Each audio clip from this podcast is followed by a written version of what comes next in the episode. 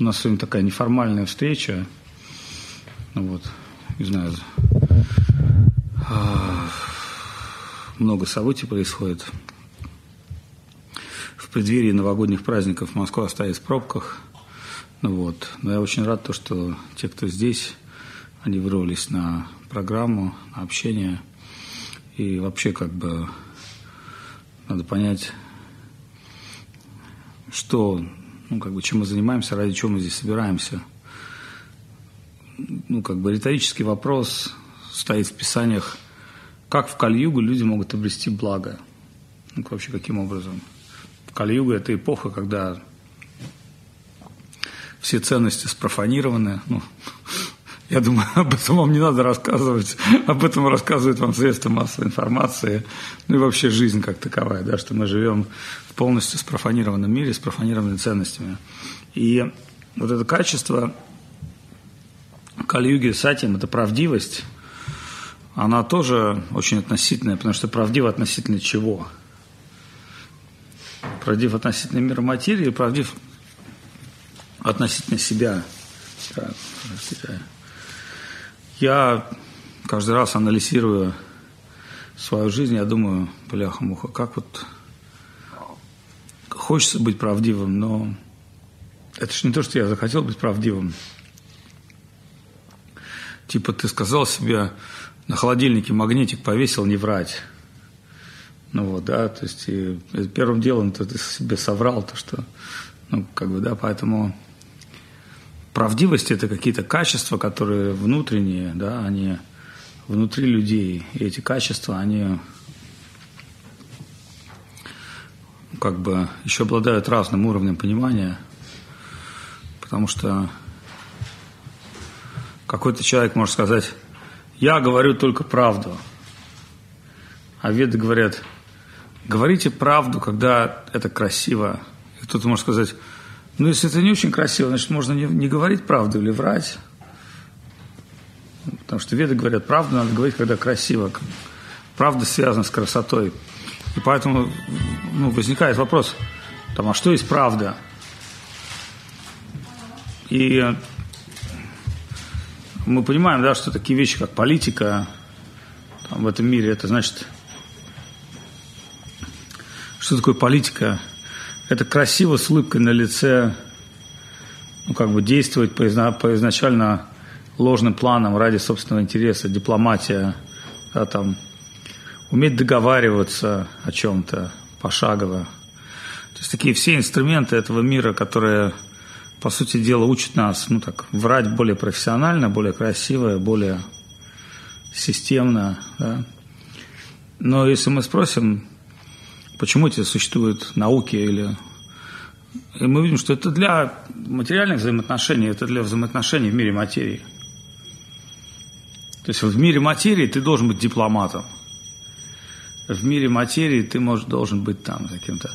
А в духовном мире как поступать? Вот как поступать между преданными? Ну да, ну как, как честно поступать? Что такое честность? Вот какой-то человек что-то делает неправильно, а вы ему честно что-то сказали, и он больше не пришел. Вот. Как вот мы в семье в своей, да, то есть вы, вы со своими детьми или с теми, кого любите, честно себя ведете? Ну, например, со своими детьми, дети, которые вас эксплуатируют, вы с ними честно себя ведете? Говорите, пошел нафиг? Не, вы так не говорите своим детям. Вы не ведете с своими детьми честно, вы ведете с своими детьми с точки зрения прощения, сострадания. Вам дети могут причинить огромное количество страданий.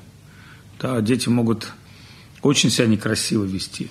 Но вы, ну, там, ну, Иван Грозный, он поступил со своим сыном по справедливости, да, там, убил его.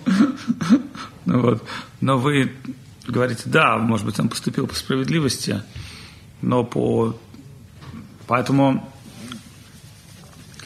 чем ближе взаимоотношения между людьми, чем более духовные взаимоотношения между людьми, тем больше как бы честность и правда уходит на задний план, и больше милость, сострадания, прощения.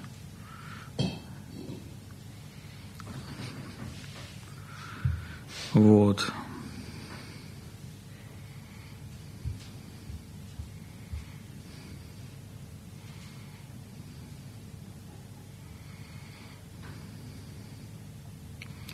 Так, просто по-разному мы можем оценивать все эти реалии. Вот. В связи с этим у кого какие вопросы? Или в связи с чем-то другим?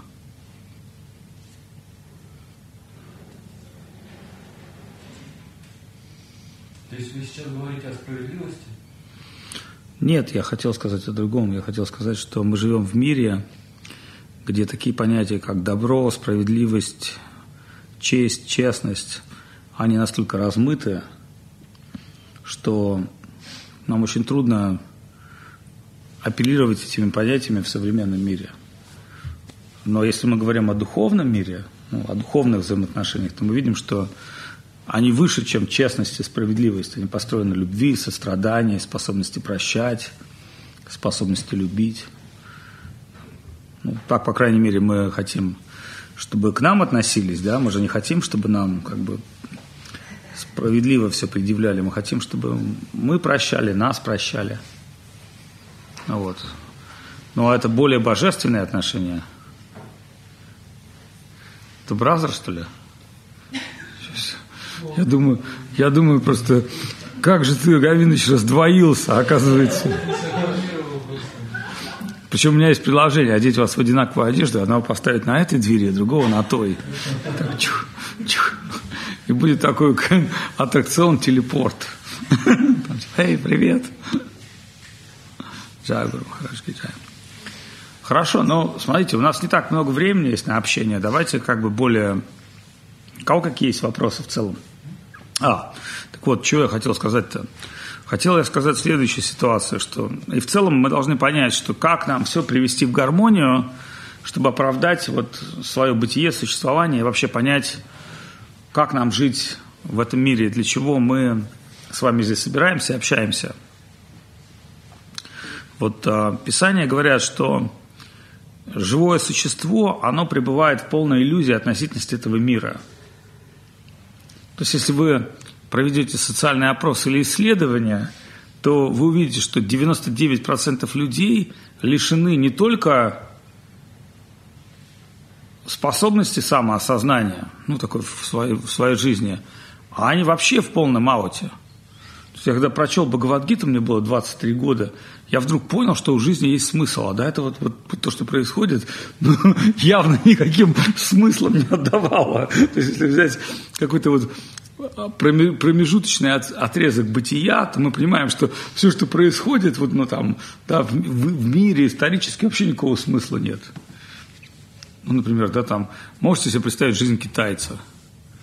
Рождение, смерть, там, работа на заводе. Ну, то есть есть два типа китайцев. Это первые китайцы интерфейсные, которых надо вот так пальцем. Ну, я просто побыв в Китае, понимаю. Интерфейсные китайцы. Китайцы, он как живой робот, его надо программировать. Ну или много людей таких, надо сказать.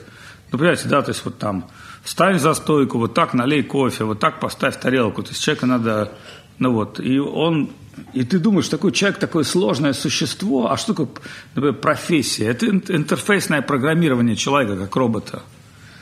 Да, там бариста, который варит кофе, там, или слесарь, который точит гайку. И ты говоришь слесарю, а так можешь? Он говорит, а я же не, я же не, не проектировщик.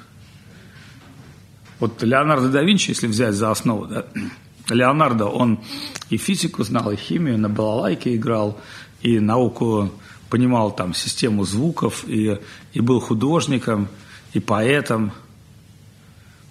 И вы что думаете, что Леонардо вундеркинд, он вундеркинд для Кальюги. А в целом ведическое образование, ну, когда мы приходим к нам в школу, нам же не говорят, только на машинке там, урок труда, киянка, да. Когда мы приходим в школу, мы историю, географию, искусство учим.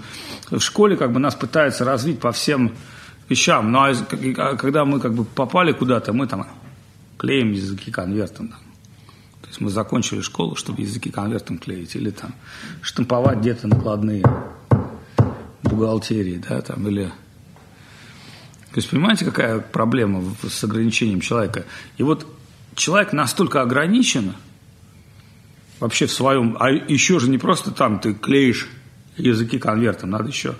Если ты как бы в худшем варианте, это надо еще час доехать до работы, час доехать до дома, и ты еще и получаешь такие деньги, на которые невозможно существовать. Вот у нас сейчас страна там выходит на уровень, что у нас уже 40% страны будут нищими.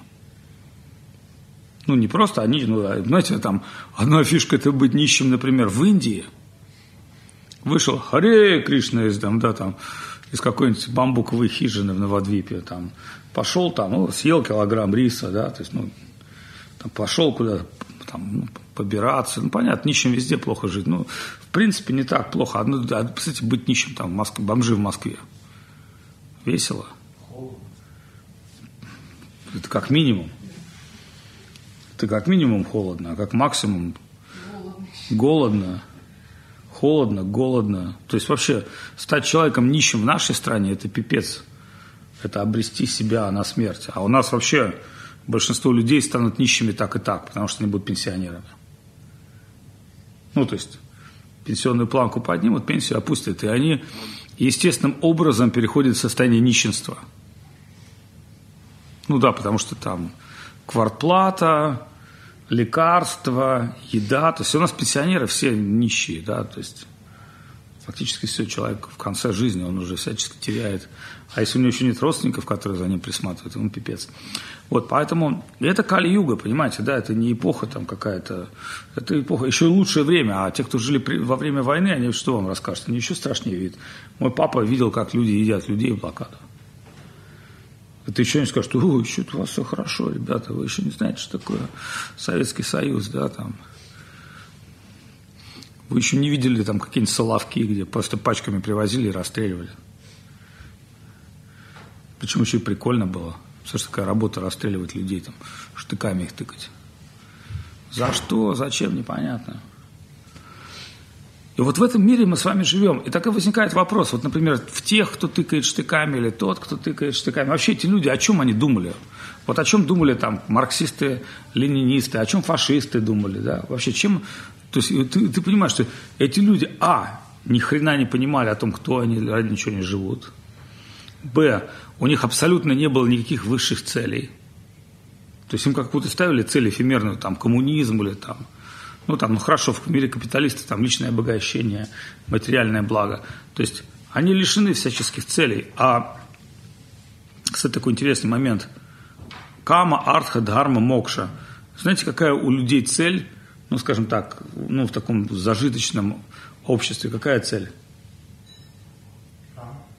Entertainment. Наслаждение – Ну, понятно, там разные целевые группы entertainment а, да, например, ты работаешь, работаешь, работаешь, но ты все равно без счастья жить не можешь. Поэтому корпорации по продаже счастья. Самскаров, купите счастье. Ну, понимаешь, да, то есть entertainment. И обратили внимание, какой entertainment вообще популярен? Ну, Comedy Club, там, Петросян, Жванецкий, что они заставляют делать человека? Смеяться. Что? Ну, ладно, бог с ним собой. То есть, понимаете, да, то есть интертеймент, где человек просто смеется. То есть, все, пипец. А вот когда вы приезжаете в Индию, например, вы видите, что там еда сакральна, рождение детей сакрально, там одежда сакральна, поэзия сакральна, музыка сакральна, вообще все сакрально. Круто. И все равно, когда мы говорим Индию, при том, что у них там сакральная еда, сакральная одежда, сакральная культура, ну, в принципе, каждый индус с молоком матери, ну, для каждого индуса понятно. Вообще, то есть, то есть в России вообще люди думают, Вообще, я не знаю, я извиняюсь, я, конечно, не очень люблю Россию, не потому что ну, там, я какой-нибудь антирусофоб. Нет, там, России люди думают до сих пор, они до сих пор искренне верят, что они живут в единственной правильной религии. Почему они искренне верят? Там у них русский мир, танки, там, снайперские винтовки. То есть люди они не понимают, что мир давно уже переменился. What the fuck is going on? Даже в Украине, и то там есть уже такая церковь, другая церковь, третья церковь. Уже есть как минимум пять вариантов христианства. Но Россия это еще не предел, есть еще дальше, там Иран, Сирия, Саудовская Аравия, где там до сих пор отрубают голову, причем на улицах. Там женщину за то, что они сидят за рулем, могут выпороть палками. Причем смотришь в интернете, порят реально. Ты думаешь, елки-палки, третье тысячелетие, интернет, Google, вообще, ну вот там, я не знаю, ты можешь зайти на любой как бы ресурс, ты живешь в этом мире, и ты все равно веришь. В Северной Корее по-прежнему верят в Ким Чен Ира. Вот как это вообще происходит? То есть вообще, и даже Индия, которая офигенская страна, суперкультурная. Когда ты приезжаешь в Индию, посмотри вот эти вот свечки, которые растут – Люди, как тараканы, бегут на работу. Я смотрю индийское метро. Представляешь, да, здесь там сколько? Ты думаешь, в Москве метро забитое? Посмотри на индийское метро. Там есть специальные толкальщики, которые заталкивают и отрезают очередь. Вот это вот все. Ты просто понимаешь, что люди бегут. И куда они бегут? Они бегут как тараканы к смерти. У них вообще нет времени о чем думать. Вообще нет времени, они просто работа, дом, ту -ту старость. Вы думаете, старость, она так приходит, что ты там готовишься к старости? Я он зашел в Москве в метро, девушка встала и уступила мне место. Ну, седая рожа, толстая какая-то, седая. Я посмотрел на себя и думаю, пипец уже, все, старость. Это незаметно приходит. Я вообще не заметил, как я постарел. Вы думаете, вы заметили, постарели? Да. Так вот, мудрецы, когда мудрецы, мудрецы, когда собрались и когда они говорили о том, что наступает Кали-Юга, это было как раз приход Кришны. И они говорили о том, что Кали-Юга. Они, знаете, что делали? Они плакали. Они плакали о нас с вами. И вот, вот когда вот это все мудрецы услышали, они сказали, ну все, пипец. И тогда там Карабаджан Риша, он сказал, нет, не полный пипец, есть надежда. Все типа, какая?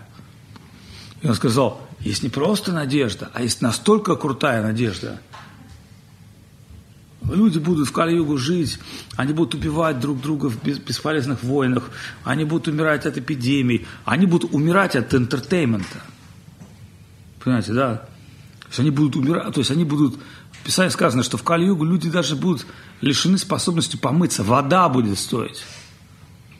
Еще 50 лет тому назад в Советском Союзе мне сказал, что воду будут продавать.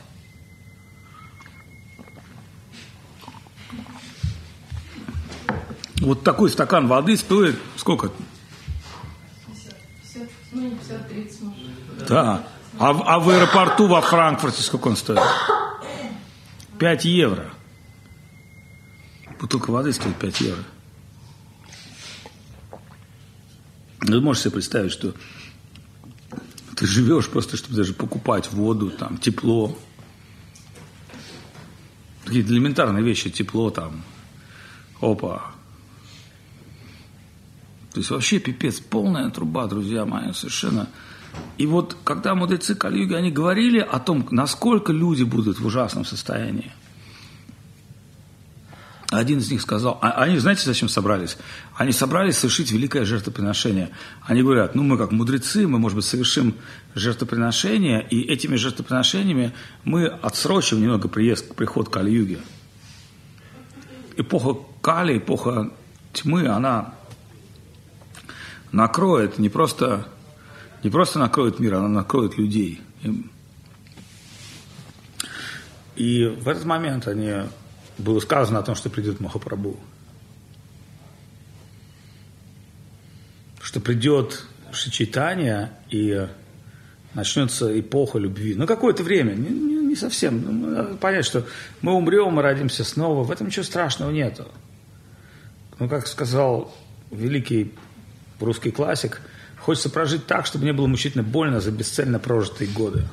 И вот можете себе представить, да, то есть бесцельно прожитые годы целых народов.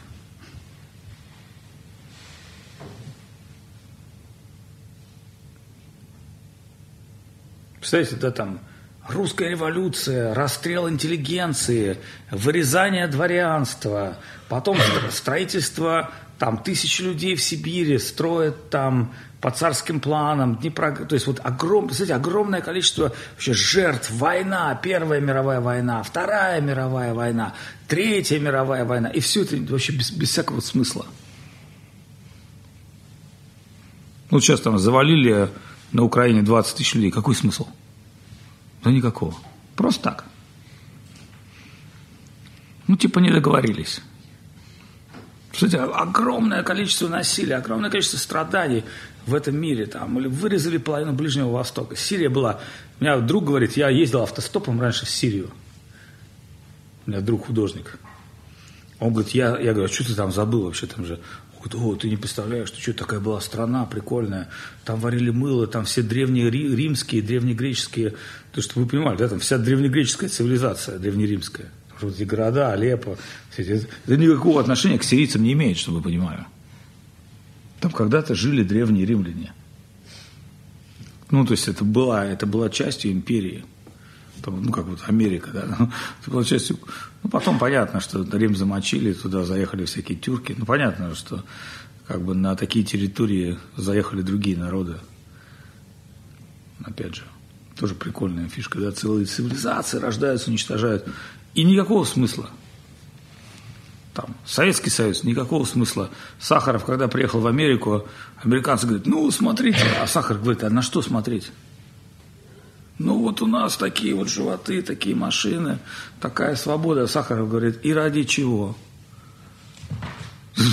Прикольная фишка была Сахаром. Он не восхитился ну, западным обществом. То есть западное общество его не покорило. Мы сейчас там критиковали наше общество, но западное общество тоже никого, никого не покорило. Почему? Нету цели никакой. Понимаете, нету высшей цели. Там хотя бы простому народу нас вешали морковку, там типа коммунизм, вот тебе морковка, беги за ней. Какая разница? Вот мне говорят, вот материальное благосостояние, процветание. Вам приятно умирать богатым? Мне нет. Ну, потому что то то все, что в этом мире ты обретаешь только для того, чтобы умереть, какой смысл? Лучше умереть бедным и больному, чем богатому и здоровому. Умереть богатым и здоровым – это совсем обломно. Вот бедный и больной – нормально умереть. А богатый и здоровый вообще как бы полностью, полностью противоречит идее смерти, богатства и здоровья. Ну, как бы надо жить в мире материи, наслаждаться, обладать чем-то. Вот я понимаю, например, чем-то обладать в этом мире – это бред полный, такой геморрой. Но при этом вы скажете, ну, а Вадут Махарадж, ну, а как нам жить? Так вот, смотрите, о чем говорили мудрецы. Они говорят, что единственная возможность будет у людей в Кали-Югу это, это время саду санги. Время и место саду санги. Вы понимаете, да, то есть здесь же много открыто там кафе, ресторанов, публичных мест. Но мест, которые, где может человек провести саду сангу, духовное общение, их единица. Вы сейчас не можете пойти в Starbucks, опять начать пить Киртон, вам там пальцем ему виска покрутят. Не можете прийти в Большой театр и сказать, поставьте Ромайну или Махабхарату. Тоже скажут нет. Хотя я смотрел, идет Руслан Людмила, посадила Ромайну, мюзикл сейчас идет. Вот, так или иначе. О чем идет речь? Речь идет о том, что место для духовного общения, для саду санги, место, где мы можем обсуждать сакральные вещи, место, где можем обсуждать смысл бытия, там, путь души. Это же вообще офигеть можно. И вот, вот это, и вот поэтому мудрецы сказали, вот в Кали-Югу тех, кого вот это вшторит, они самые удачливые души. Всегда. Почему? Почему они самые... Потому что в другие юги вы должны стать великими мудрецами, медитировать по 100 тысяч лет, там, на одной ноге стоять, хрен знает, что сделать. Ну, то есть, понимаете, да, то есть в другие юги же тоже были люди простые, а бхакты – это были это хамсы среди ну, парамахамсы среди хамс. Кстати, да, в другие юги все были хамсами, все знали, что я вечная душа, что я живу не одну жизнь, все знали, что существует Господь. Это была базовая фишка – но среди них преданные были единицы. Вот Парамахамса были единицы, а Бхактисиданта Сарасвати Такур, на чем назвал сознание Кришны?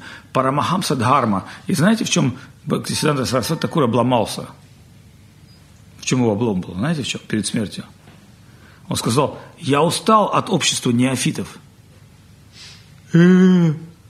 Он сказал, я от этого устал. Я пришел вам самые высшие духовные концепции, вообще нереальные, и выдал вам их на золотой тарелочке. Неужели вы не можете их процессить вообще?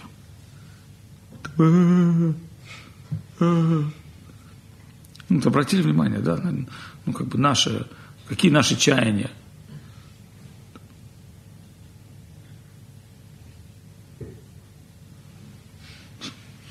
Пипец вообще, да? Сарасвати так сказал, я пришел с Галоки Вриндавана, я принес им послание Махапрабху, я принес им самые высшие антологические истины, там, Рупы Манджая, то есть я раскрыл вообще, вы понимаете, что произошло? Ворота духовного мира были раскрыты, и вся дворцовая интрига была вывернута наизнанку. Никогда еще такого не было, такой информации о ну, такой информации о содержании духовного мира еще никогда не выдавалось. Знаете об этом? Вот те книги, которые написали Госвами, Бхактира Самрида Синду, там, э, там, Брихат Бхагаватамри там, и так далее. Это же вообще не было никогда. Никогда еще люди не знали столь сокровенной фишки. Вы можете себе представить Бхактира Самрида Сингу анализ переживаний чувств божественной любви – это диссертация Рупа Госвами. Кто читал, понимаете, поднимите руку. Один человек читал. Анализ переживания божественной любви. Бхакти Расам Рида Синду. Шил Прабхупад взял и переписал. Вся наука о расе выдана в этой книге. Что такое любовь? Как она трансформируется, каковы ее оттенки, какова Мадхури раса, какова Саки раса, какова Вацали раса, какова такая раса, какова другая раса. Это же вообще пипец. Ну, чтобы вы понимали, у европейцев о любви есть только несколько трактатов, и то не о любви божественной. Единственный трактат о любви в целом – это пир Платона – и то там, ну, как бы там вообще другой, другой взгляд на это дается. Ну, то, мирской. Хотя они, греки, не смогли в этой беседе о любви быть материалистами. Потому что, по-моему, кто-то там, Аристофан или еще кто-то сказал, ребята, о чем мы вообще говорим о любви там между мужчиной, женщиной или, мужч... или дружеской любви? Там они начали с этого. Там, а вот если бы армия состояла из возлюбленных, да, 300 спартанцев – что бы тогда было? Была бы она победима? Нет. Но в конце концов они сказали, ребята, а вообще чему перетираем любовь? Это вообще это чувство людей или это чувство богов? И, ну, давайте перетирать богов. Там, что там, Зевс, Афродита, тоже там они какие-то терки с любовью, проблемы какие-то, да? И в конечном итоге они пришли к выводу только одному. Кто обладает любовью? Эрот. Кто, кто Эрот? Среди богов. Да, он, понимаете, да, то есть Кришна попал в мифологию богов, он не Зевс, он не владатель Алипа, и он и, и, и не Афродита, которая крутит своими, извиняюсь выражением, местами сокровенными перед всеми, да? меняет бойфрендов, там, изменяет тем и всем. То есть ничего подобного. Оказалось, что источник любви – это эрот. И когда стали про эрота говорить, был какой вариант? А кто такой эрот? Он вроде бы не Бог и не человек. Для человека он бессмертен и слишком красивый. А для Бога он слишком непонятный, потому что Бог это там директор участка там, по приему пожертвований, там, главный по дождю, там, Гермес рулит по торговле, этот рулит по тому, да, то есть у каждого бога есть, ну, четкая своя какая-то фишка. И этот бог, он с тебя получает взятки, ждут, ты должен его кормить. Хочешь торговать, хорошо, корми Гермеса. Хочешь, как бы говорится, иметь большое достоинство, поклоняйся Зевсу. Хочешь, чтобы у тебя были подтянуты ягодицы без целлюлита, служи Афродите. В храме Афродите перерезай курицам горло и предлагай Афродите, будешь красивый, как Афродита. То есть вот, вот это было понятие о богах у людей, да, боги. То есть жить ради богов. И боги тогда дадут тебе все необходимое для твоих желаний, да, ты же хочешь исполнить желание. Чисто такая материалистическая фишка. Причем в Бхагавадгите Кришна это тоже говорит. Что он говорит? Бхагавадгите. Я создал принципы жертвоприношения, и совершая эти жертвоприношения, удовлетворяя как бы Всевышнего, вы обретете все желаемое. Я возникает вопрос, а почему мы с вами отрицаем поклонение богам? В индуизме оно не отрицается.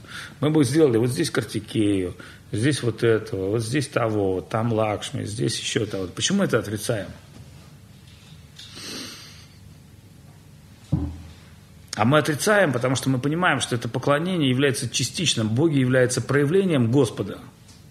Это как чиновники являются проявлением правительства. Но какая проблема в России самая глобальная? Коррупция – Понимаете, да? Поэтому Бхагавадгита, она против духовной коррупции. Нельзя поклоняться богам.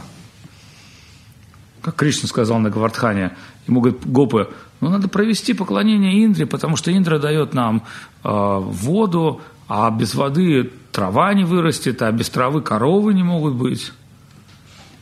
Еще, кстати, интересный такой момент, когда мы говорим про ариев. Почему у ариев корова считалась, ну, как бы, то есть и у них даже было одно из санскритских имен неубиваемое животное, то есть то, кого нельзя убить. Как вы считаете?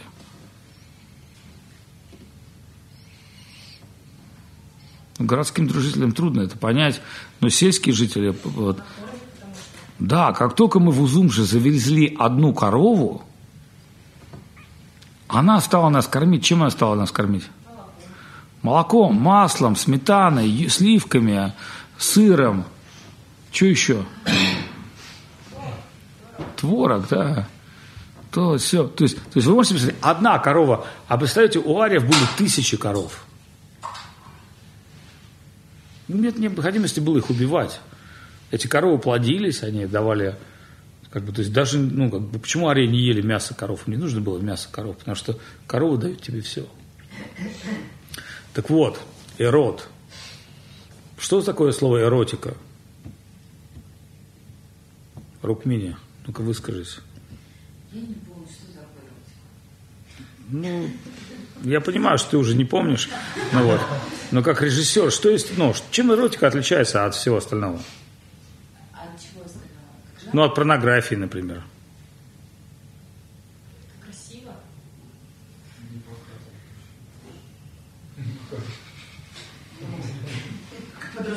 Давайте скажем так, в, в, в эротике нету... О, вот специалист, кстати, пришел. Да. Слепой на ощупь мне сказал, что это не порнография, это эротика. Мы как раз по твоей специальности обсуждаем. Ну вот. Скажи разницу между эротикой и, и чем-то другим. Порнографии, но эротика это когда должен воображение доставить что-то романтическое, несмотря глядя на плотское, да, в этом плане искусство эротичное. А, ну, то есть, если из искусства классического убрать элемент эротики, оно столкнется. Вот, а порнография, она вульгарна, она показывает, ну, собственно, сам процесс, и вдруг оказывается, что когда тайна исчезает, это никому не интересно. И хотя, казалось бы, мы все показали, здорово, вот, тайна исчезает. Поэтому для искусства эротика доходна, а порнография, она обычно обозначает какие-то коды более вульгарные, хотя она как бы более открытая. Поэтому некая тайна, недосказанность, а да, но, но в пире Платона эрот, А вот, это все из, из него вышло, эрот. Чем отличается в, в, у греков? Эрот не бог с точки зрения богов, потому что все боги за что-то отвечают. И также не смертный, потому что смертным недоступно то, чем занимается Ирод. А чем занимается Ирод? Он танцует с нимфами. Он в райских кущах танцует с нимфами и коровами. Вот танец нимф – это танец раса. Ирод – это маленький юноша с флейтой. Так Кришна перекочевал в мир богов, но греки не смогли оценить Кришну как верховную божественную личность – Да и не было такой задачи. Была гора Олимп, тига горы Меру, где множество разных богов. Зевс, Аполлон, Афродита. Эти боги управляют миром, и время от времени они приходят и вступают в взаимоотношения со смертными. Но греки решили, что во всей чистоте только Ирод обладает способностью любви. Почему? Потому что он не связан ничем ни мирским, ничем высшим, ну, с точки зрения функционала. Он живет своей субъективной жизнью, и он занят лилой, божественной игрой.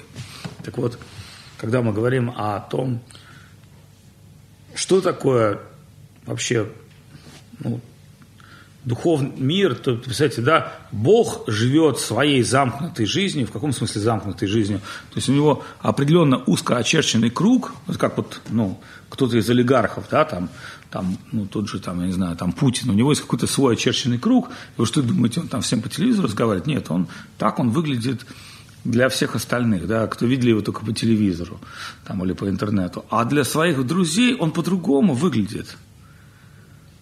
Там, ребенок может назвать его папа, там, жена его может назвать так-то, еще, то есть, ну, понятно, да? И поэтому вот что является тайной, да, это там мир президента, мир его семьи, его интриги, взаимоотношения. И вы, можете представить, что произошло? То есть духовный мир был вывернут наизнанке приходом Бхактисиданта Сарасвати Такура. То есть, то есть он говорит, ребята, уже самые сокровенные деяния – уже самое-самое, то, то, то, что даже боги не знают. Боги такие, как Господь Брахма, они ошибались относительно Кришны. Это не вопрос том, что греки не въехали, кто такой род, что это Кришна. Это вопрос, что Брахма не мог въехать, что такое Кришна. Кстати, Господь Брахма, который творец Вселенной, он не смог понять, что такое Кришна. И вот пришли вайшнавы, и они это все раскрыли вот так вот. И говорят, ребят, чем еще рассказать о духовном мире? Чем вас еще привлечь?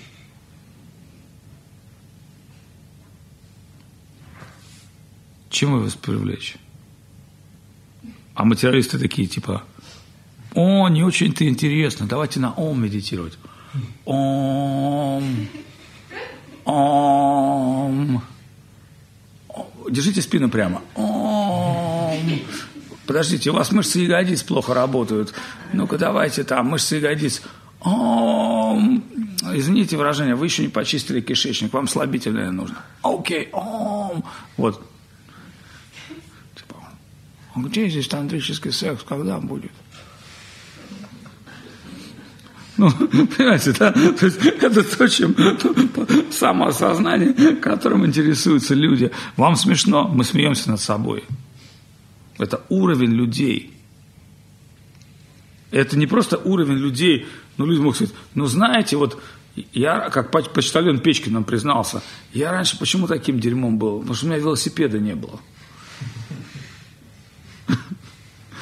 То есть, понимаете, это, ну, как бы, это как вот быть дермоедом, а тут рядом, там, не знаю, там, ну, это вот чистая вот идея, например, вегетарианства и мясоедения.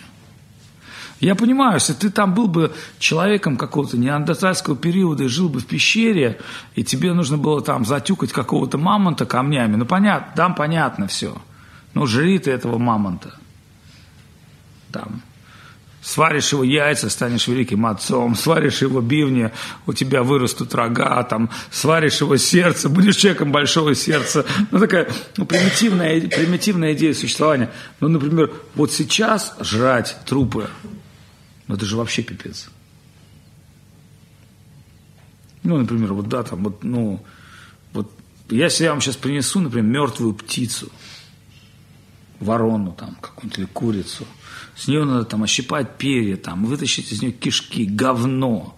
Ну, вот, резать ее, препарировать, там, жарить чем-то, посыпать чем-то. Ну, вот. То есть, ну, это же столько вообще кошмара, или там рыба вонючая, в которой там живут глисты. Ну вот, и это надо хавать.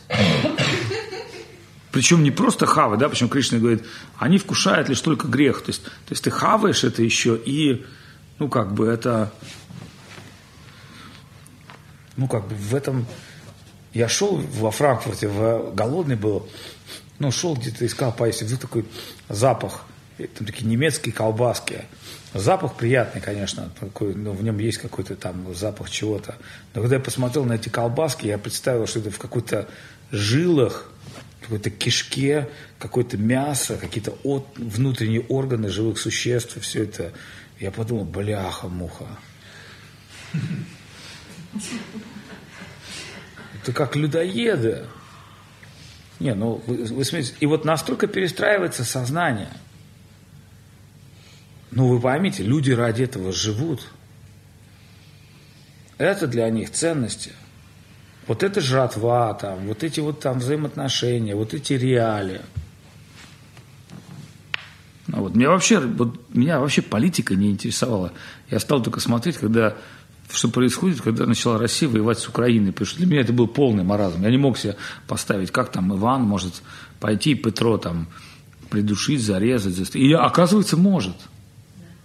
То есть, то есть я понял, что человека, в человеке вызвать низшие, ну там, иди убей, там, русский мир, на, держи топор. Иди.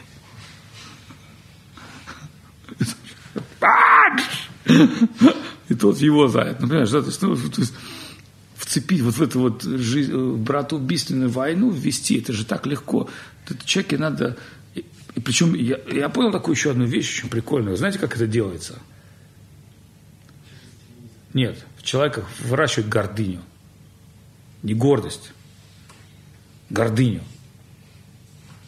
То есть когда человек гордится, но он гордится чем-то позитивным, да, ну, у него есть смирение, прощение, там, ну, да, ну как бы, а вот когда в нем выращивают гордыню, причем там говорят тебе, там, ты русский, какой русский нахер? Нет, нет, нет, ни одного русского. Возьми ДНК хромосомы, ты увидишь, что тут вообще все перемешанные. Нет никаких русских, нет никаких украинцев. Есть просто люди.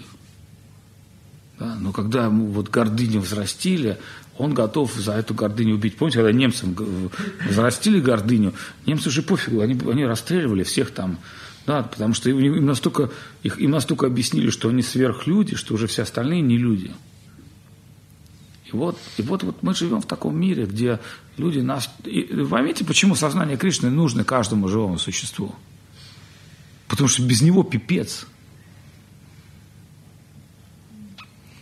все ценности, которые сейчас изъявляются в мире, как демократия, слово демос и так далее, это же все вообще, по сути дела, эти все идеи, они пришли из философии. Вообще даже современная культура, христиане, они же очень мало чего вообще, у них философии вообще не было. Все же было стырено от греков. И все греческие трактаты были заперты в монастырях, потому что, потому что христиане официально запретили изучать философию.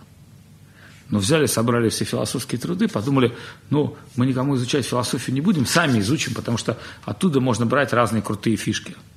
И они стали ее изучать. И таким образом там э, труды греков сохранились через христианских монахов, которые сидели в монастырях, это переписывали, говорили, бля, нифига себе – Типа, надо в христианскую книжку записать пару идей оттуда.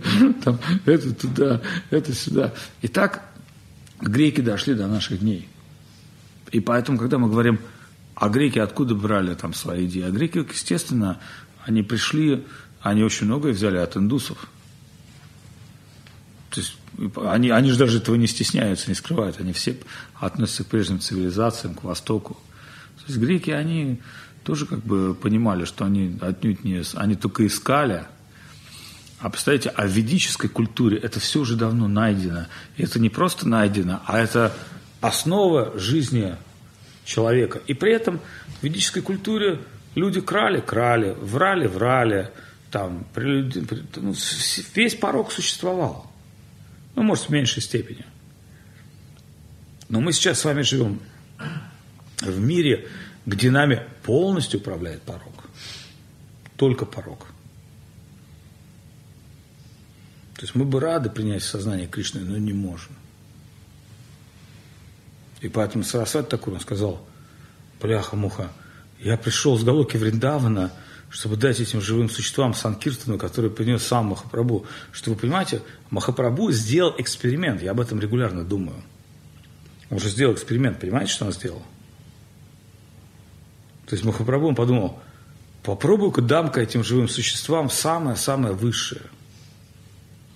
И не просто дам им самое, самое высшее, явлюсь им в форме святого имени, чтобы они еще могли со мной соприкасаться постоянно. Потому что святое имя даже лучше, чем божество. Божество попробуй доить. Сколько божеств в Москве установлено? Сколько людей могут получить возможность даршин божества? Только очень удачливые души.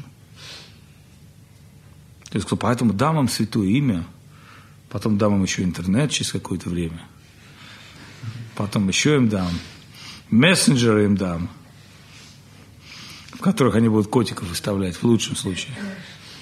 Это в лучшем случае, да? Или делать селфи. А что такое селф, никто не понимает. И вот это вот такая вот вся ситуация. И поэтому Сарасвати Такур, он говорит, Шихар Махараш об этом, я, я вот слушал, меня что-то так пробило вообще.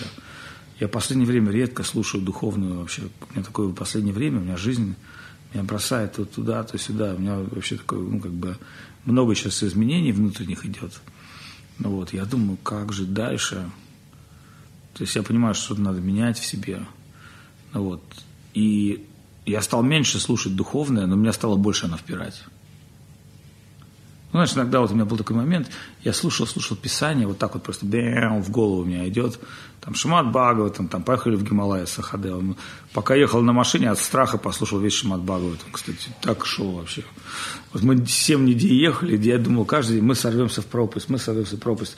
Я думал, ну прежде чем сорвемся в пропасть, надо послушать Шимат Бхагаватам, чтобы избавиться от страха смерти. Так хорошо зашел Шимат Бхагаватам.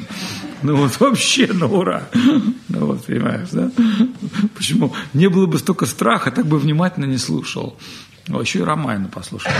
Вот, то есть, и вот, и вот какие-то вот эти... Ну вот, и я понимаю, что, черт, надо... Вот я думаю, как вот Махапрабху распространит милость по всем людям.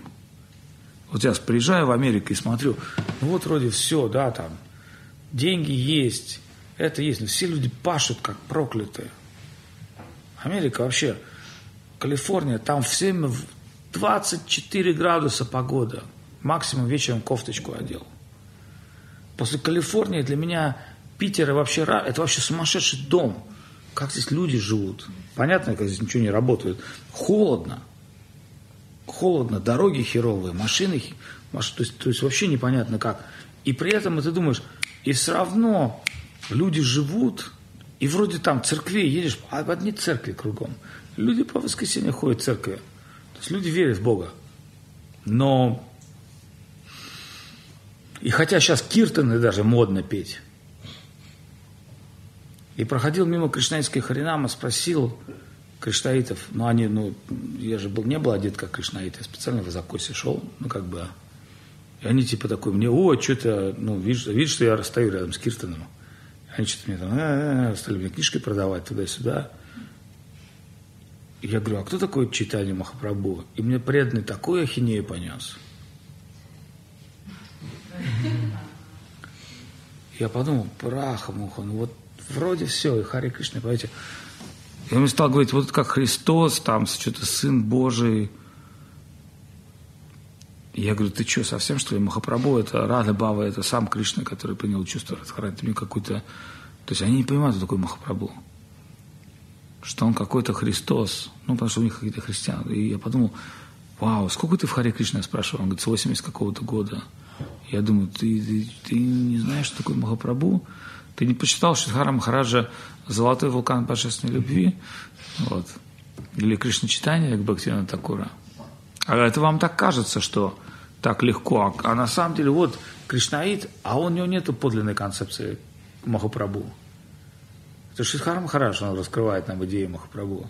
Вообще без Махапрабху все это вообще не имеет никакого смысла. Потому что Махапрабху – это главная идея Кали-юги.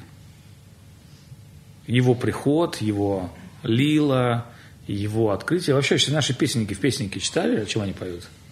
Шри Гаура Мандала Буми Джива Чинтамани. Да? То есть все, в Махапрабху принес все когда ты начинаешь читать произведения преданных Махапрабху, ты, то есть, например, Бхагавадгита это круто, но почитай комментарии Вишваната и Баладева, это преданные Махапрабху, так как они комментируют ну, святые писания вообще как бы... И вот как нам с вами все это вот осознать, понять самим? Как это залить все на сервер нашего сердца? Если бы это был интеллектуальный процесс, то мы должны были бы все быть Эйнштейнами. Если бы это был бы только чувственный процесс, мы все бы рождались сентиментальными девушками, типа Лакшми. Ходили бы, всем улыбались. Я шучу. Понимаете, да, но это не то и не другое. Это, это такой процесс, он, он, это процесс веры, это процесс принятия. И вот как, как бы это сложно не было, знаете, что сложнее всего принять? Потому что не приняв это, понять это невозможно. И вот там на один мой пост выступил какой-то там человек, товарищ, даже не буду называть его имя, и он там, понятно, он сказал, вот какой-то там Георгий Аистов, сценический псевдоним с вами Аватхут. Ну, во-первых, это не мой сценический псевдоним, это имя, которое дал мне мой гуру. Ну, начнем с того, это первое. Это даже не я придумал. С вами Аватхут. Сценический псевдоним у меня была бы какая-нибудь типа Маша Алдаров. Я бы взял себе какой-то псевдоним там какого-нибудь bisexual существа. Мне было бы прикольно. Маша Алдаров. Вот это, ну, я думал о своем псевдониме. Но это, ну, а с вами откуда это не мой псевдоним. Но дело не в этом. И я понял такую вещь, вот послушав его ну, выступление, я понял, что он несет полную химию, он ничего не понимает. Хотя он косит под такого ученого там, который изучает веды, который ничего не понимает. Ничего, вообще ничего. И он критикует Махапрабху. И когда я записывал утреннее послание, я сказал, так, там какой-то там... Я записал утреннее послание, офигенское утреннее послание, очень простое. Но потом Данди Махараш мне сказал, Махараш, ни в коем случае не, не, не отвечайте троллям, что это тролль. Ну, как только вы ответите что-то в интернете, то для тролля это же там тролль, тролль Авадут Махараш ответил, все, тролль сейчас будет писать и будет переписываться. У меня был такой момент, я как какое-то время, я вообще интернетом, ну, как бы, не особо так, ну, любил там лазить по всем этим соцсетям. Я посмотрел там пару форумов, ну вот, и я решил пару раз на форуме философски ответить. Вы знаете, во что это превратилось? Это превратилось в кучу блевот, и я понял, что я трачу время на психов, которые вообще бесполезные. Они сидят где-то вообще в каком-то ауте, и, и, и, и то, есть, то есть я понял, что невозможно отвечать человеку, который не искренне хочет узнать истину. Он просто берет там твой ответ, cut and paste, и начинает. Ну, то, есть, то есть он просто хочет троллить. И вот это, и, и Патрик сказал, правильно, я сказал, не надо. Но сама моя идея была, кто такой Махапрабху, ребята? Он говорит, там не все в Индии признают Махапрабху. Ну и что? Что принес Махапрабху, какую идею, кто может сказать? Нет, нет. Что принес Махапрабху? Какую идею он принес? Ну, а Сахадев, что принес? Главная идея Махапрабху какова? Ну, как мы можем характеризовать? И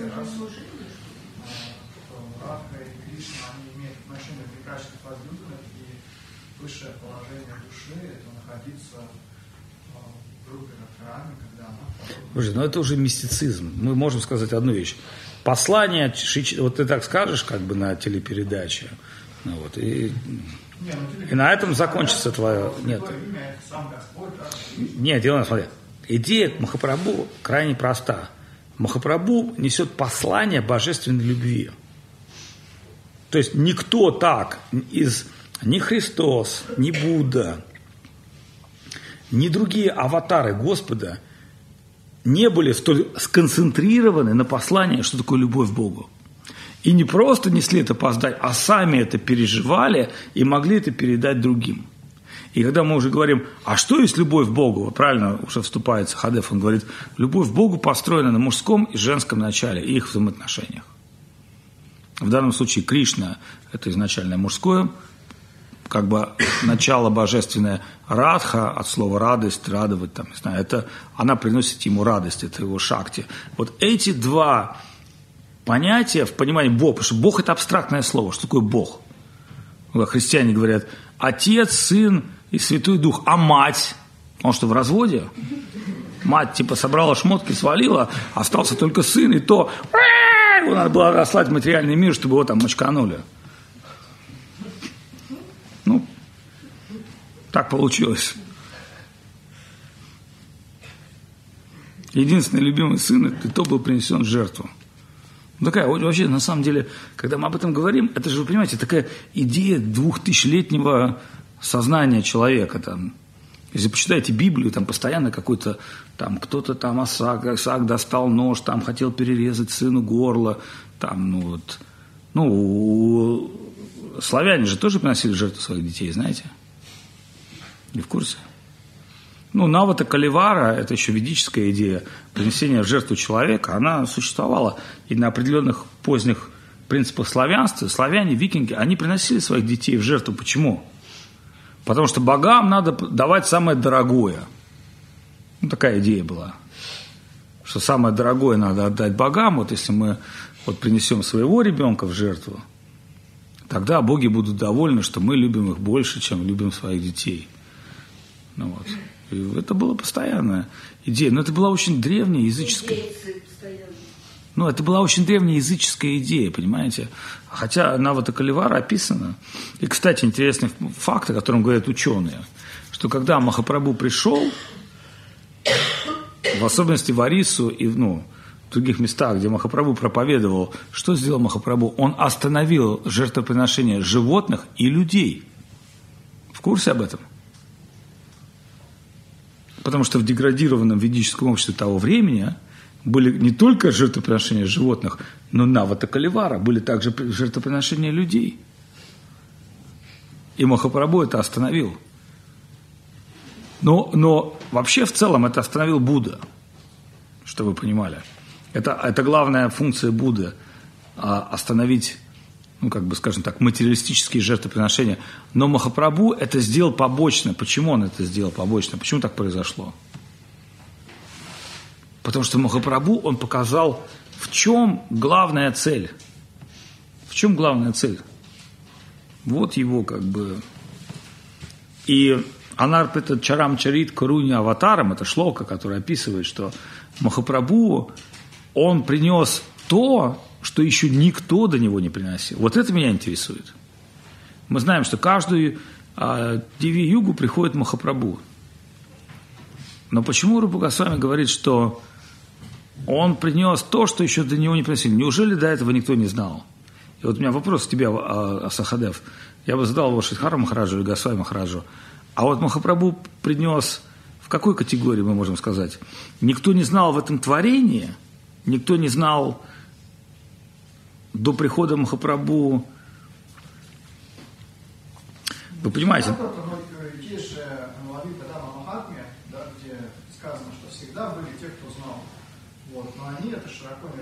Не. Не-не-не, мы сейчас говорим о другом. Смотри, каждую, а, каждый день Бра... Кришна приходит один раз в день Брахма.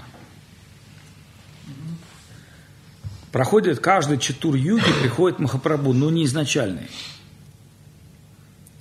Насколько помнишь, Кара Махарадж говорит, что каждую кальюгу Махапрабху приносит как Гаура Нараяна идею освобождения, скорее всего, на Вайкунтху, воспеванием святым именем, но идею Галоки, идею отношений Радхи и Кришны, вот как раз приносится Махапрабху 28 а, я гуманитарий. Вот. То есть а, каждую кальюгу Махапрабху исходит как юга аватара, приносит идею освобождения воспевания имени Бога, но скорее всего, Гаура Нараяна Лайку. Ну а что, другие юги Махапрабху что, поет не Хари Кришна Махамантра? Ну, Хари Кришна Махамантра там же может быть, я не знаю, но могут быть разные же...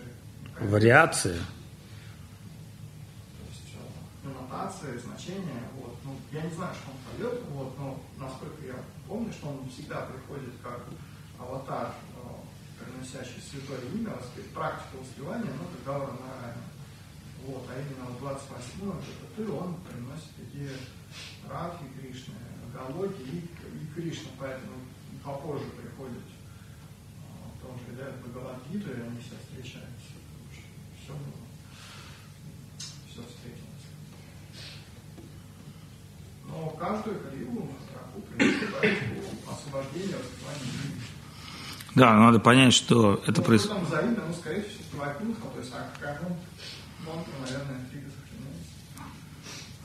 То есть, ты хочешь сказать, что он, приходит, приносит Вайкунта нам, а в Кали-Югу он приносит Кришну нам. вот, именно э, мантру, как Рак, Бхавадити Субари, как э, доступ э, на голову в сокровенные лежаты Кришны. Ну, можно уточнить, конечно.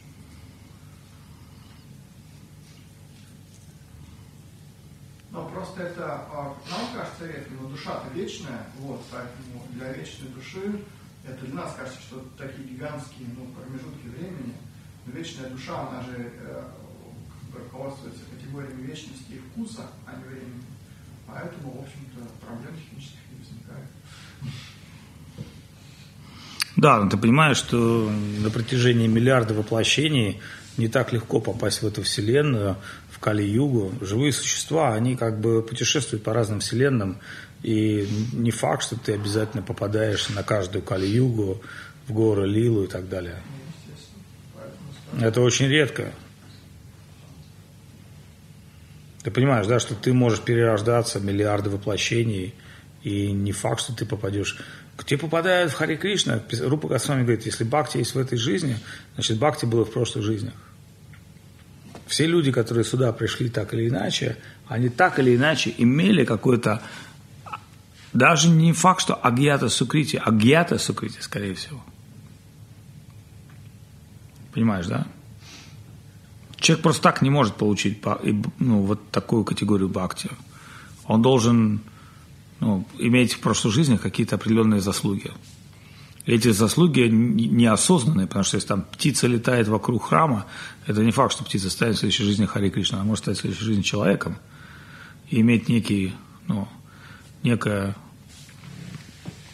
предпочтение к дхарме, но предпочтение Кришна Бхакти крайне редко.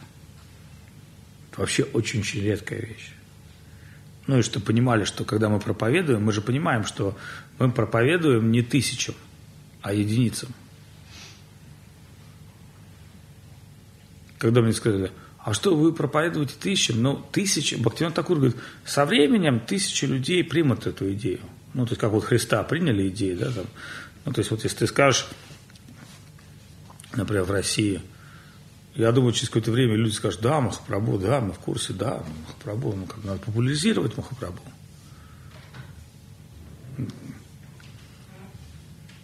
Общем, такой прикольный момент в Бенгалии, где все знают Махапрабху, по большому счету, не все его принимают. Но Нитянанда Прабhu очень популярен в Бенгалии.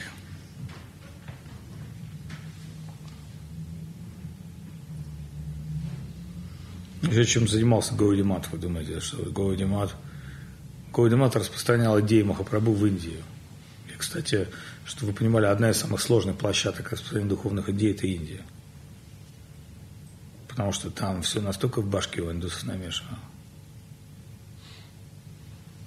Это мы, мы, мы только имеем не, э, Тамагуну и Махапрабху. Нам, нам очень легко определиться. Ну да, там, там дерьмо или нектар? Ну, давайте нектарчика попробуем. Там, ну, давайте дерьма два ложка, а сверху нектаром польем. Ну, вот. ну, в целом, да, то есть, а для индусов очень тяжело определиться с Махапрабху. Сам Махапрабху, когда путешествуя, встречаясь с Рагупати Упадьяем или с Татвавади Вайшнавами, да, то есть, когда он встречается с Ванката Батой, и Ванката Бата, брахман из Южной Индии, он смотрит на него и говорит, ну, типа, ну, мы, брахманы Южной Индии, понимаем, что кришнаиты – это сентименталисты, ну, у нас все там чисто по понятиям, все-таки это Южная Индия, я тусил в Южной Индии, у меня там много друзей, ну, вот, у них там, ну, там не пустят белого, вот, например, никого бы из вас, ну, из нас не пустили бы в храм Кришны. Сори сказали бы, собака и белых не пускают. Извините, конечно. У нас просто законы такие. Вы бы сказали, а почему? они бы сказали, ну, почитайте там 108 принципов пребывания в храме. То есть, чтобы вы понимали, большинство, так как вы сидите, вы занимаетесь а, такура парадхой. Знаете об этом? Ну, в целом. Перед божеством нельзя не так сидеть, не так вести, нельзя носить шерстяную одежду, нельзя сидеть так, нельзя делать то-то, нельзя прославлять никого, кроме этого. Но у нас другая фишка на самом деле. Мы в обществе божества проводим религиозную беседу. А в целом в Южно-Индийском храме перед божеством никогда не будут вести религиозные беседы. Знаете об этом? Вы зайдете только через кучу шлюзов, получите короткий даршин божества, вас оттуда аккуратно выкинут, потому что будет очередь многотысячная. Такие храмы, как Ананда Падманабха или Гурувайр, или Баладжи, там люди в очередь стоят э, иногда неделями. Сейчас по интернету уже Баладжи надо. А во время, я помню, мы приехали в Бадринат, помнишь, Саха? В Бадринате во время Дипдаршина стоит очередь 5000 человек. Мы даже не рассчитывали получить Даршин. Мы, мы, мы только с Субалом получили Даршин Бадрината по милости Бадрината. Пошел снег, было очень холодно, была метель, мы пошли купаться в горячую кунду и обходили храм, ну чисто чтобы, ну, мы понимали, что мы приехали со съемочной группы, мы не можем стоять в очередь там весь день. У нас есть там 2-3 дня, чтобы снять Бадринат. И мы забили, ну, а так получилось все. Мы пошли по снегу, и еще такой прикольный момент. Идет мужик и дает мне гирлянду Туласи. Я думаю, зачем мне дают гирлянду Туласи? Он говорит, да, типа, все, уже рынок закончился, мы уже продали все, вот тебе с вами гирлянда Туласи. Я беру в руки гирлянду Туласи, мы обходим вокруг храма, вдруг открывается задняя дверь храма, вот, кстати, там храм древнейший, и мы такой снежные метели, мы такие два кота стоим, такие с убалом. И он такой, ладно, заходите. И сидят брахманы, считают деньги пожертвования, и вот так вот божество, как здесь вот Бадри Нарайна. Вот так, ну, божество Бадри Нарайна, вот так не... Ну, вы даже не до конца понимаете, надо стоять в очередь, чтобы получить даршан божества, и тебя... Это в Индии. Это только в гаудийских, в наших кришнаитских храмах можно прийти, там, петь перед божеством. Ну, на праздники там, банки Бихари, у нас вообще другие отношения с божеством. А так, все в Индии, они там ничего не делают. Они просто, вот дай Бог, они предстали, божество увидели, поклонились ему, они счастливы там, полные штаны. Так у них там храмовый комплекс, это, ну, почему видели вот эти много-много храмов? Это же что, в одном месте Даршин божеств, а там ты к божеству идешь, ты идешь как бы как вот ну, в императорский дворец.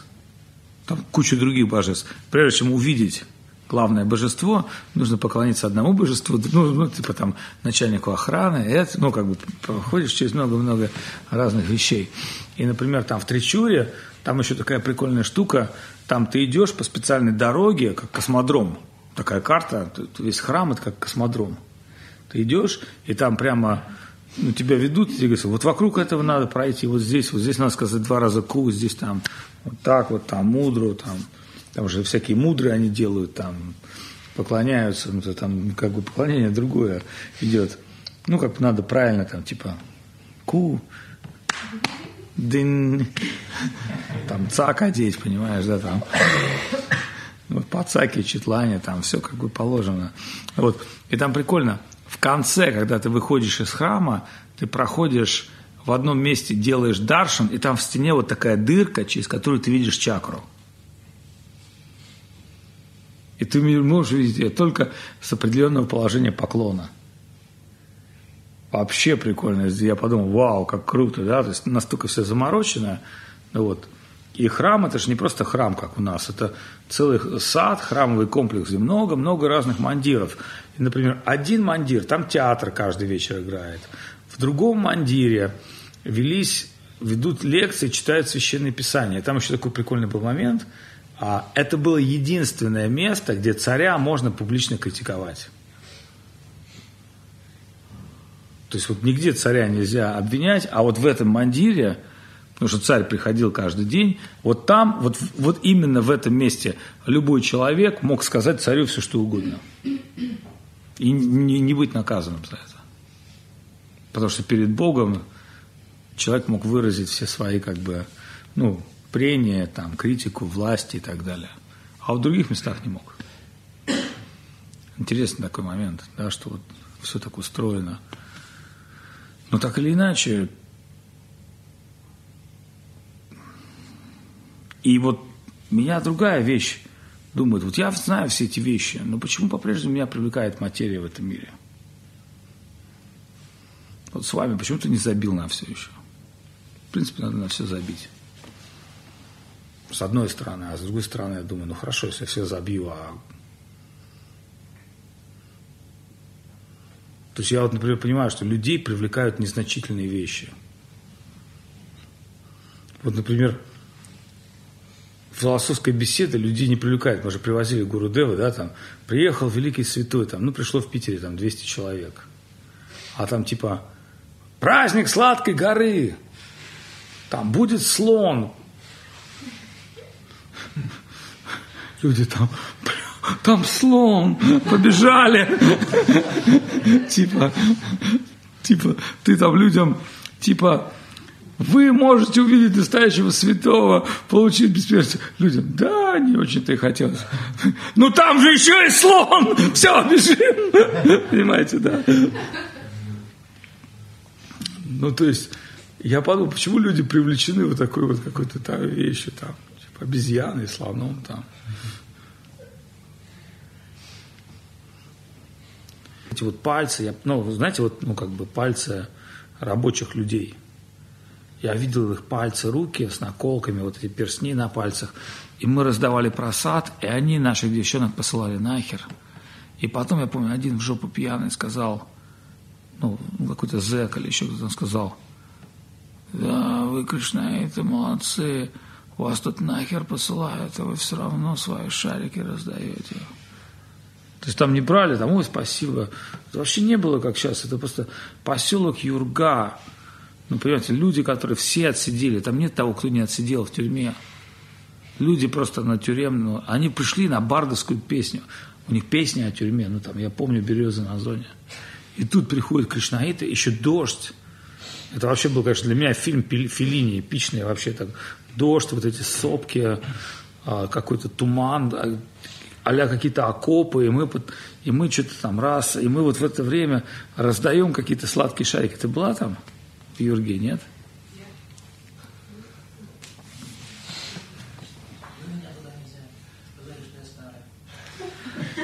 Правильно не взяли. И мы там, и, и мы провели там Киртон. И это еще Радев тогда был жив. Это было вообще андрильно. Но Гурудева бы очень понравилось это. То есть это вообще другая планета. Я помню, что такой был момент, я приезжаю в Китай на Шанхай World Expo, и я просто понимаю, что ВДНХ нервно курит в сторонке. Что, ну, чтобы вы понимали, ты приезжаешь в Москва, Москву, Москва это пригород какого-нибудь китайского города рядом с Шанхаем, типа Уши. То есть, ну, Москва это пригород. Нам кажется, о, Москва, там круто, пригород. А там город, Шанхай World Expo, мировое экспо в Шанхае. И меня, ну, я, естественно, как правильно закосил под журналисты, сразу к силу журналисты там туда, ну, что везде пройти без очереди, потому что там очереди многотысячные стоят. И мне говорят, идите там, регистрируйтесь туда-сюда со своей ксивой, там, где вы аккредитованы, туда-сюда. Я помню, я смотрю, утро, развод охранников по Китаю. Кстати, выходит несколько тысяч охранников, маршируют, встают, вот, ну, как несколько тысяч человек, им там читают утреннее напутствие Мао Цзэдуна, как надо правильно охранять World, World Expo, что там тут много иностранных гостей, и они как зомби –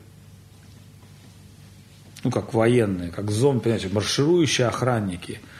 И для меня это было настолько шокировано, я подумал, бляха-муха, марширующие охранники, зомби, огромные расстояния.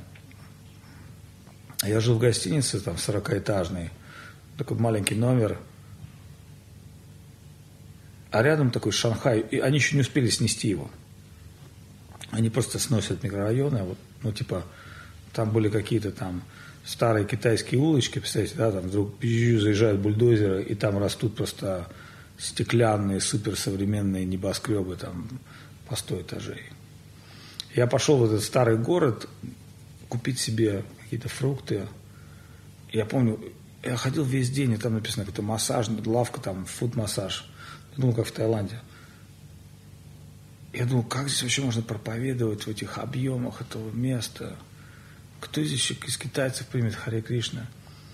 Я сажусь в эту лавку массажную, сижу и читаю четки. Я такой уставший. И вдруг смотрю, вокруг меня 10 китайских рож. И они типа, что делаешь, чувак? Я такой, типа, Хари Кришна читаю. Ну, и они типа, что за мантра?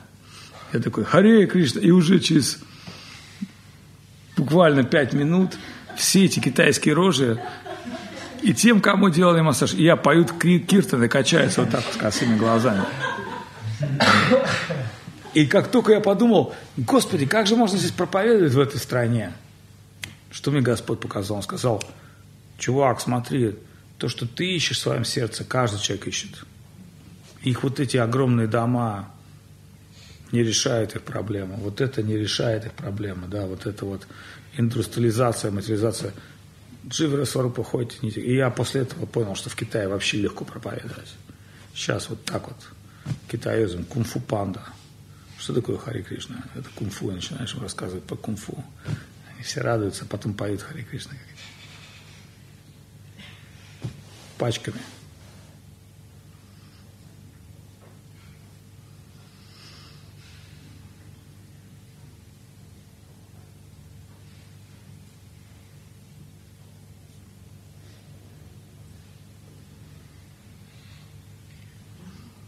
Угу. Скажите, пожалуйста, а возможно ли вот в наше время искренней любовью э, изменить человека? Вы имеете в виду какой? Физической любовью? Нет, э, не физическая, это, ну, ну да, духовной, духовной, ну, хотя бы, Но чем отличается духовная любовь от материальной любви? духовная она без, э, без возможности, ну как, безусловно. Ну, духовная любовь, она построена на духовных принципах, на понимании того, что этот человек душа. И что нужно душе, какая пища нужна душе? Любовь, Да, ну, подлинная любовь. подлинная, искренняя. Да, вот если вы обладаете вот этой подлинной искренней любовью, то вы можете изменить все, что угодно. Дерево, собаку, если это в вас есть. Ну, это как сострадание, например, да? Потому что не просто вы там будете дарить любовь кому-то, вам нравится девушка, вы там дарите любовь, или вам нравится парень, вы ему дарите любовь. То есть подлинная любовь, она для всех, она... Махапрабху же он не, не выбирал. Ну, в смысле, он там вел- великим святым открыл. Эй. Ошибся?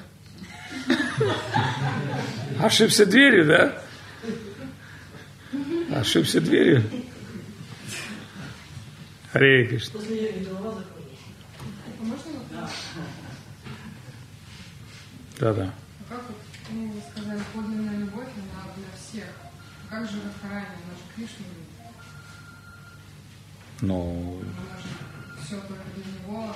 только- да, ну а почему ты здесь сидишь? Потому что Харани тоже любит тебя. Ты, значит, ты здесь не сидела.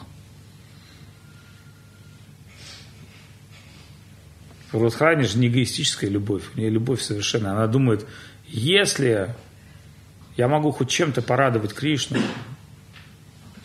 хотя бы какую-то пропадшую душу пр- предложить Кришне. В этом-то и есть крутая идея, что это Кришна, ты что думаешь, Кришне нужны какие-то новые дживы, из него миллиарды душ исходят. Только помимо, благодаря Радхаране, ее любви падшие души.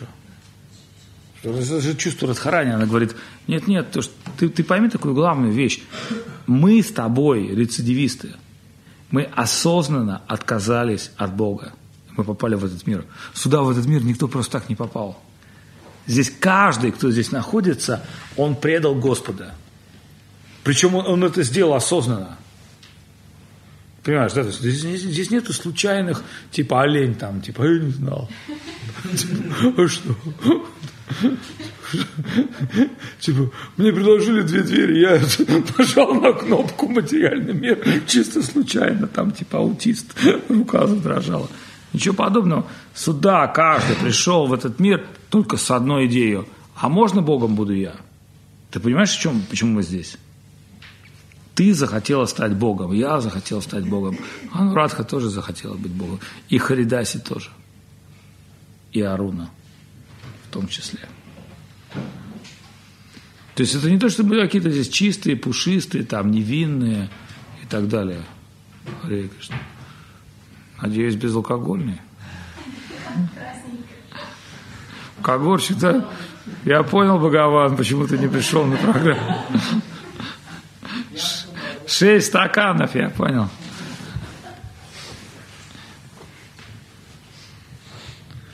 Вы понимаете, какая идея?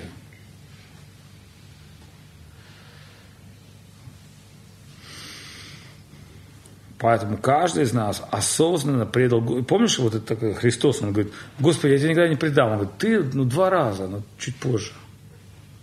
Это же не вопрос того, что мы когда-то предали Кришну, и вот мы такие чистые, пушистые, мы вот сейчас узнали о Кришне, и мы прямо стали идея. Мы продолжаем предавать Кришну, в принципе, каждый день. Ну, в той или иной степени, так или нет?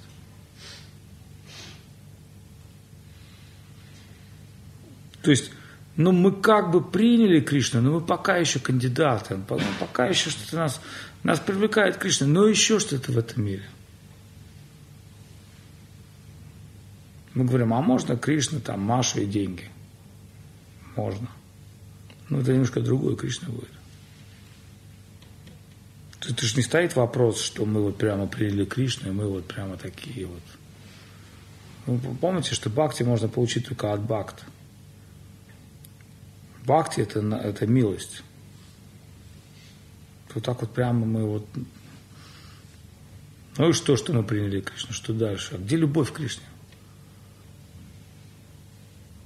Понимаете, что в том мире это невозможно жить по-другому.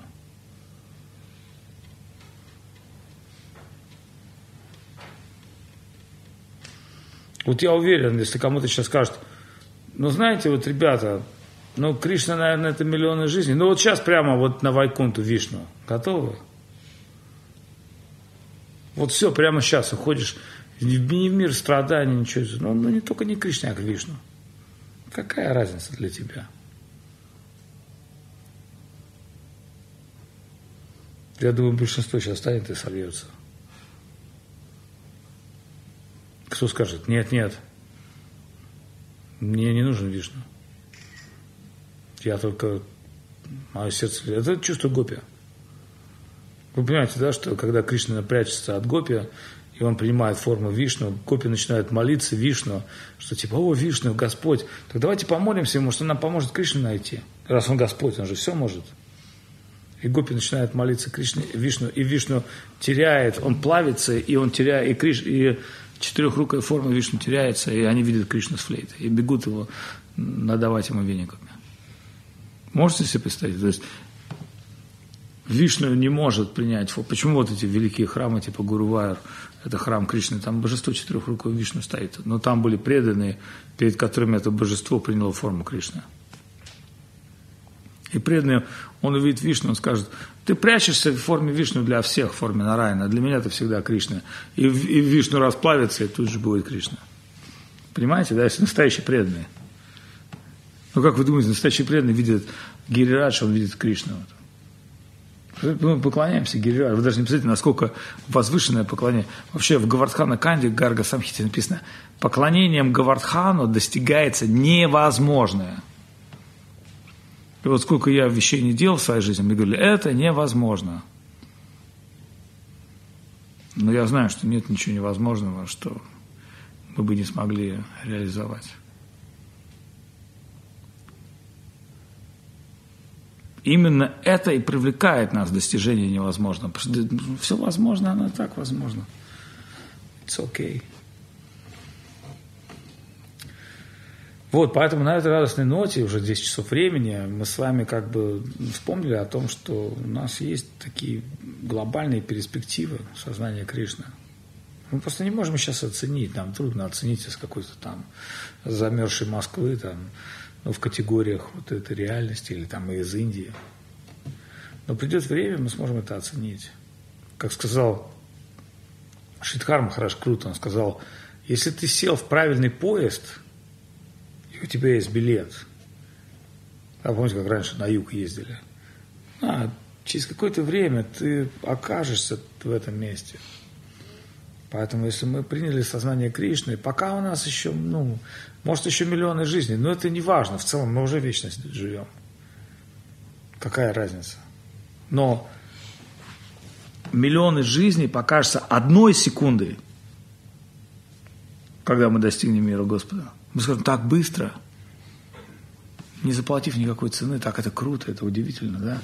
Мы попали в этот ужасный, огромный материальный мир, в эту виртуальную реальность, и в этой виртуальной реальности мы там путешествовали столько миллионов жизней, и тут очень быстро, по милости преданных Махапрабху, тик, все произошло.